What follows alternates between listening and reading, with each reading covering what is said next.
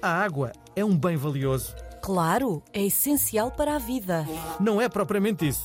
Quando eu digo que a água é um bem valioso, é no sentido de ser uma fonte de riqueza. Fonte de riqueza. Sim, como qualquer bem que escasseia, a água está a valorizar e a tornar-se apetecível para os investidores. Epá, calma aí.